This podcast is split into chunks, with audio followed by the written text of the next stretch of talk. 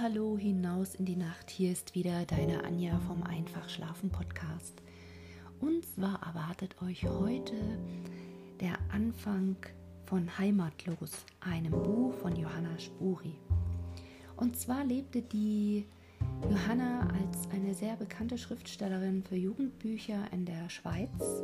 Sie lebte vom 1827 bis zum Jahr 1901 in Zürich. Sie erfand die Romanfigur Heidi, im Grunde genommen wahrscheinlich jedem von uns bekannt, aber sie hat auch noch ganz, ganz viele andere tolle Bücher geschrieben und ich kann mich erinnern, dass wir als Kinder eines Tages von unserer Mutter begrüßt worden sind mit den Worten, ich habe heute einen Schatz gefunden auf dem Boden. Ja, das war natürlich für uns jetzt mega spannend. Was für ein Schatz erwartete uns denn da?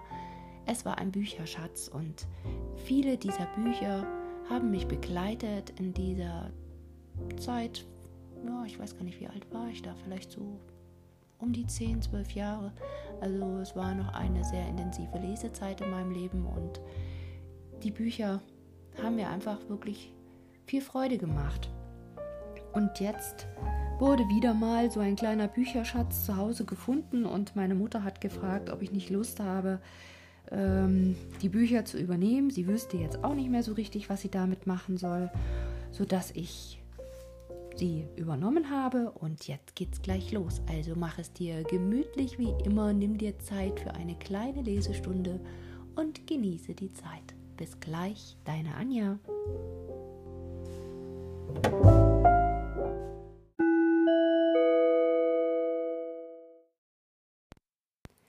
Silber- und am Gardasee. Erstes Kapitel Im stillen Hause. Im Oberengadin an der Straße gegen den Maloja hinauf liegt ein einsames Dörfchen, das heißt Sils. Da geht man von der Straße querfeldein und hinten, ganz nahe an den Bergen, liegt ein kleiner Ort, der heißt Sils Maria. Da standen zwei Häuschen einander gegenüber, ein wenig abseits im Felde. Die hatten beide uralte hölzerne Haustüren und ganz kleine Fenster tief in der Mauer drinnen. Beim einen Haus war ein kleines Stück Garten. Da wuchs Kraut und Kohl, und es fanden auch vier Blumenstöcke sich darin. Die sahen aber mager aus und aufgeschossen wie das Kraut. Beim anderen Häuschen war gar nichts als ein kleiner Stall neben der Tür. Da krochen zwei Hühner aus und ein.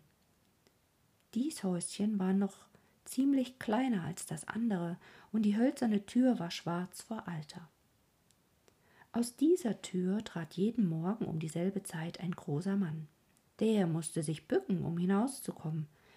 Der große Mann hatte ganz glänzend schwarze Haare und schwarze Augen, und unter der schön geformten Nase fing gleich ein so dichter schwarzer Bart an, dass man vom übrigen Gesichte nichts mehr sah als die weißen Zähne, die zwischen den Barthaaren durchblitzten, wenn der Mann einmal sprach. Aber er sprach sehr wenig. Alle Leute in Sils kannten den Mann, aber niemand nannte ihn bei seinem Namen, er hieß bei allen nur der Italiener. Er ging regelmäßig den schmalen Weg quer rüber gegen Sils hin und den Maloja hinauf. Dort wurde viel an der Straße gebaut und da hatte der Italiener seine Arbeit.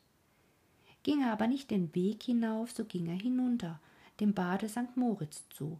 Dort baute man Häuser und er fand auch seine Arbeit. Da blieb er den Tag über und kehrte erst am Abend wieder ins Häuschen zurück. Gewöhnlich, wenn er am Morgen aus der Tür trat, stand hinter ihm ein Büblein, das stellte sich auf die Türschwelle, wenn der Vater draußen war, und schaute mit den großen dunklen Augen lange hinaus dem Vater nach aber sonst wohin, man hätte nicht sagen können, wohin, denn es war, als ob die dunklen Augen über alles wegschauten, was vor ihnen lag, und auf was hin, das niemand sehen konnte. Am Sonntagnachmittag, wenn die Sonne schien, dann traten die beiden auch manchmal miteinander aus dem Häuschen und gingen nebeneinander her die Straße hinauf.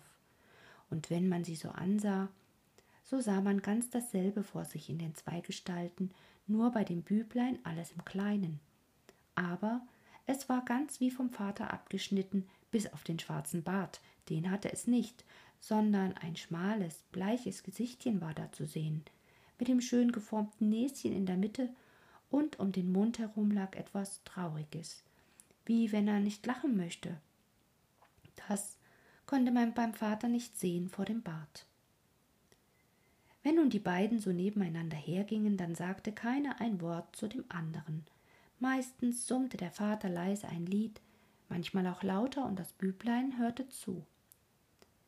Wenn es aber regnete am Sonntag, dann saß der Vater daheim beim Häuschen auf der Bank am Fenster, und das Büblein saß neben ihm, und sie sagten wieder nichts zueinander. Aber der Vater zog eine Mundharmonika hervor und spielte eine Melodie nach der anderen, und das Büblein hörte aufmerksam zu. Manchmal nahm er auch einen Kamm oder ein Baumblatt und lockte Melodien daraus hervor, oder er schnitt ein Stück Holz zurecht und pfiff darauf ein Lied. Es war, als gäbe es keinen Gegenstand, dem er nicht Musik entlocken könnte. Aber einmal hatte er eine Geige mit nach Hause gebracht, die hatte das Büblein so entzückt, dass er sie nie wieder vergessen konnte. Der Vater hatte Lieder und Melodien darauf gespielt und das Büblein unverwandt zugeschaut, nicht nur zugehört, wie der Vater die Geige weggelegt hatte. Da hatte sie das Büblein leise genommen und probiert, wie man die Melodien herausbringe. Und es musste es sogar nicht schlecht gemacht haben, denn der Vater hatte gelächelt und gesagt So komm, und hatte seine großen Finger auf die kleinen gelegt mit der linken Hand und mit der rechten die Hand des Bübleins mitsamt dem Bogen in die seinige genommen, und so hatten sie eine gute Zeit lang fortgezeigt allerlei Melodien. Die folgenden Tage, wenn der Vater fort war, hatte das Büblein fort und fort probiert und gegeigt, bis es eine Melodie herausgebracht hatte. Aber da war auf einmal die Geige wieder verschwunden und kam nie wieder zum Vorschein. Zuweilen, wenn sie so zusammensaßen, fing der Vater auch an zu singen, erst nur leise und dann immer deutlicher, wenn er einmal daran war. Dann sang das Büblein auch mit, und wenn es die Worte nicht recht mitsingen konnte, so sang es doch die Töne, denn der Vater sang immer Italienisch, und es verstand vieles, aber es war ihm nicht so recht bekannt und geläufig zum Singen. Da aber war eine Melodie, die konnte es besser als alle anderen, denn der Vater hatte sie viel hundertmal gesungen.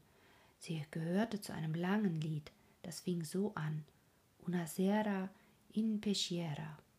Es war eine ganz wehmütige Melodie, die einer zu der kurzweiligen Romanze gemacht hatte, und sie gefiel dem Büblein besonders wohl, so dass es sie immer mit Freuden und ganz andächtig absang, und es tönte gut, denn das Büblein hatte eine helle, glockenreine Stimme, die floß so schön mit des Vaters kräftigen Bass zusammen. Auch jedes Mal, wenn dieses Lied zu Ende gesungen war, klopfte der Vater dem Kleinen freundlich auf die Schulter und sagte Bene Enrico va bene. So nannte aber nur der Vater den Knaben. Bei allen anderen Leuten hieß er nur Rico. Da war auch noch eine Base, die mit in dem Häuschen wohnte. Sie flickte und kochte und alles in Ordnung hielt. Im Winter saß sie am Ofen und spann. Da musste Rico immer nachdenken, wie er seine Gänge einrichten könne, denn sobald er die Tür aufmachte, sagte die Base Lass doch einmal diese Tür in Ruhe. Es wird ja ganz kalt in der Stube. Er war dann oft ganz allein lange mit der Base. Der Vater hatte in der Zeit irgendwo unten im Tal Arbeit und blieb viele Wochen lang fort. Zweites Kapitel in der Schule.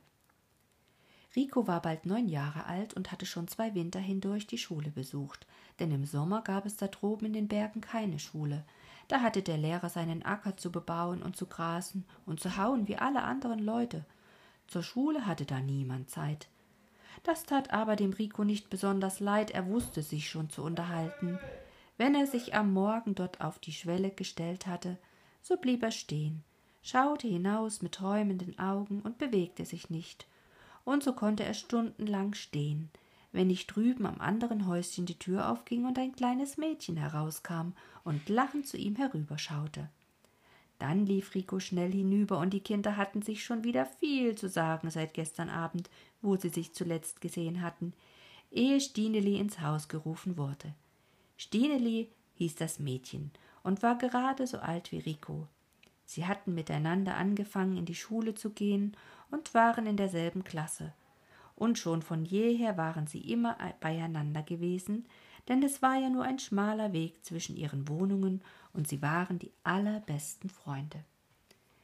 Rico hatte auch nur diese einzige Freundschaft, denn mit den Buben ringsum hatte er keine Freude, und wenn sie sich prügelten und auf dem Boden herumwarfen und sich auf die Köpfe stellten, dann ging er davon und schaute nicht einmal zurück. Wenn sie aber riefen, jetzt wollen wir einmal den Rico abprügeln, dann stand er still, stellte sich geradeauf hin und machte gar nichts. Aber er schaute sie mit den dunklen Augen so merkwürdig an, dass ihn keiner packte. Aber beim Stineli war es ihm wohl zumute. Es hatte ein lustiges Stumpfnäschen und darüber zwei braune Augen, und die lachten immerfort, und um den Kopf hatte es zwei dicke braune Zöpfe gebunden. Die sahen sehr sauber aus, denn das Stineli war ein ordentliches Mädchen und wusste sich zu helfen. Es war auch in einer guten Schule Tag für Tag. Stineli war wohl kaum neun Jahre alt, aber es war die älteste Tochter und musste der Mutter überall helfen, und da war viel zu tun denn nach dem Stineli kamen noch das Trudi und der Sami und der Peterli und das Urschli und das Annedittli und der Kunzli und dann noch das Ungetaufte. Immerfort rief man nach dem Stineli aus allen Ecken, und es war dabei so flink geworden, dass ihm alles aus der Hand lief wie von selbst. Den Kleinen hatte es immer schon drei Strümpfe und zwei Schuhe angezogen und festgebunden, ehe das Trudi dem einen, dem es helfen sollte, nur die Beine dazu in die rechte Stellung gebracht hatte und wenn in der Stube die kleinen Kinder und in der Küche die Mutter miteinander dem Stineli riefen, dann rief der Vater auch noch aus dem Stall herüber. Er hatte dort die Kappe verlegt oder die Peitsche war verknüpft und das Stineli musste ihm helfen. Denn es fand die Kappe immer gleich, sie war meistens auf dem Futterkasten und seine gelenkigen Finger brachten die Peitschenschnur gleich auseinander. So war das Stineli immerfort am Laufen und am Arbeiten, und es war ganz lustig und munter dabei.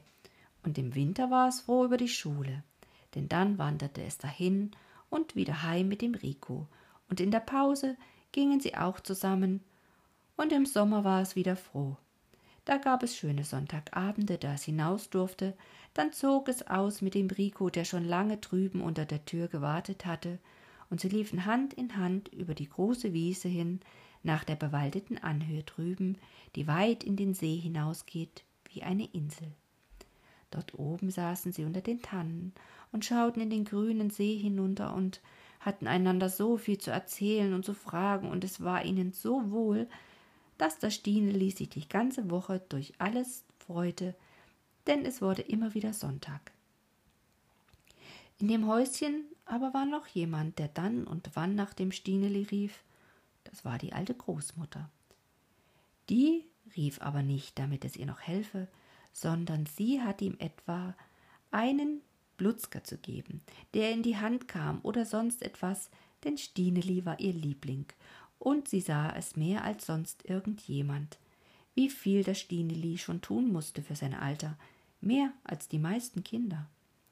Darum gab sie ihm gern etwas, dass es auch wie eine andere Kinder am Jahrmarkt etwas kaufen könne, etwa ein rotes Bändeli oder ein Nadelbüchsli.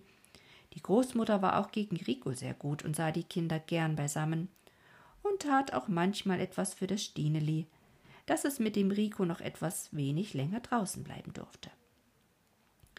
An den Sommerabenden saß sie immer vor dem Häuschen auf dem Holzstumpf, der da lag, und oft standen Stineli und Rico bei ihr und sie erzählte ihnen was.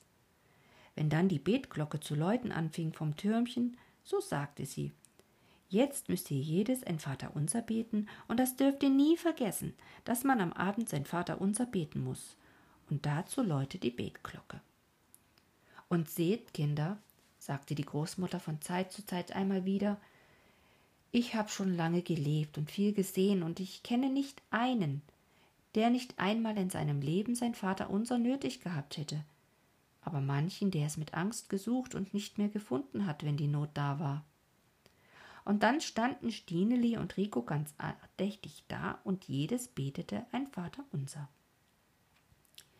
Jetzt war es Mai, und eine kleine Zeit musste die Schule noch dauern. Lange konnte es nicht mehr sein, und denn es grünte unter den Bäumen, und große Strecken waren ganz frei von Schnee. Rico stand schon unter der Tür seit einer guten Weile und stellte diese Betrachtungen an. Dabei schaute er immer nach der Tür drüben, ob sie noch nicht aufgehen wollte. Jetzt ging sie auf und Stineli kam herausgesprungen. Bist du schon lang da gestanden? Hast du wieder gestaunt, Rico? rief es lachend. Siehst du, heute ist es noch früh. Wir können langsam gehen. Jetzt nahmen sie einander bei der Hand und wanderten der Schule zu. Denkst du immer noch an den See? fragte Stineli im Gehen. Ja, gewiss, versicherte Rico mit ernstem Gesicht. Und manchmal träumt es mir auch davon und ich gehe so große rote Blumen daran und drüben die violetten Berge. Ach, das gilt nicht, was es einem träumt, sagte Stineli lebhaft. Es hat mir auch einmal geträumt, der Peterli kletterte ganz allein auf die allerhöchste Tanne hinauf, und wie er auf dem obersten Zweiglein saß. Da war es nur noch ein Vogel, und er rief hinunter Stineli, zieh mir die Strümpf an. Jetzt siehst du doch, dass das nicht sein kann. Rico musste stark nachdenken, wie das sei, denn sein Traum konnte doch sein und war wie nur etwas, das ihm wieder in den Sinn kam. Aber jetzt waren sie nah beim Schulhaus angelangt und ein ganzer Trupp Kinder lärmte von der anderen Seite daher. Sie traten alle miteinander ein und bald nachher kam auch der Lehrer. Der war ein alter Mann mit dünnen grauen Haaren, denn er war schon unendlich lang Lehrer gewesen, so dass es ihm darüber die Haare grau geworden und ausgefallen waren. Es ging nun an ein strenges Buchstabieren und Syllabieren, dann kam das Einmaleins an die Reihe und zuletzt kam der Gesang. Dann holte der Lehrer seine alte Geige hervor und stimmte sie, und nun ging es an, und alle sangen aus voller Kehle ihr Schäflein hinunter von sonniger Höhe, und der Lehrer geigte dazu. Nun schaute aber der Rico so gespannt auf die Geige und des Lehrers Finger, wie dieser die Saiten ergriff, dass Rico darüber ganz das Singen vergaß und keinen Ton mehr von sich gab. Jetzt fiel mit einem Male die ganze Singerherde einen halben Ton hinunter. Da wurde die Geige auch unsicher und fiel nach, und die Sänger fielen noch tiefer, und man kann gar nicht wissen, wie tief hinunter alles hinuntergefallen wäre, aber jetzt warf der Lehrer die Geige auf den Tisch und rief erzürnt was ist das für ein Gesang, ihr unvernünftigen Schreier?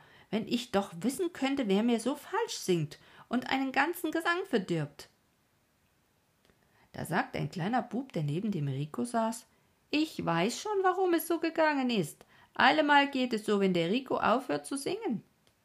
Dem Lehrer war es selbst nicht ganz unbekannt, dass die Geige am sichersten ging, wenn der Rico fest mitsang. Rico, Rico, was muss ich hören? Sagte er ernsthaft zu diesem gewandt. Du bist sonst ein ordentliches Büblein, aber Unachtsamkeit ist ein großer Fehler, das hast du jetzt gesehen. Ein einziger unachtsamer Schüler kann einen ganzen Gesang verderben. Jetzt wollen wir noch einmal anfangen und dass du aufpasst, Rico. Nun setzte Rico mit fester, klarer Stimme ein und die Geige folgte nach. Und alle Kinder sangen aus allen Kräften mit, so dass es ganz herrlich anzuhören war bis zum Schluss. Da war der Lehrer sehr zufrieden und trieb sich die Hände und tat noch ein paar feste Striche auf der Geige und sagte vergnüglich Es ist auch ein Instrument danach. Und damit endet die heutige Folge. Sei gespannt, wie es weitergeht, wenn es darum geht, des alten Schullehrers Geige zu hören. Ich freue mich, wenn du wieder einschaltest. Bis zum nächsten Mal.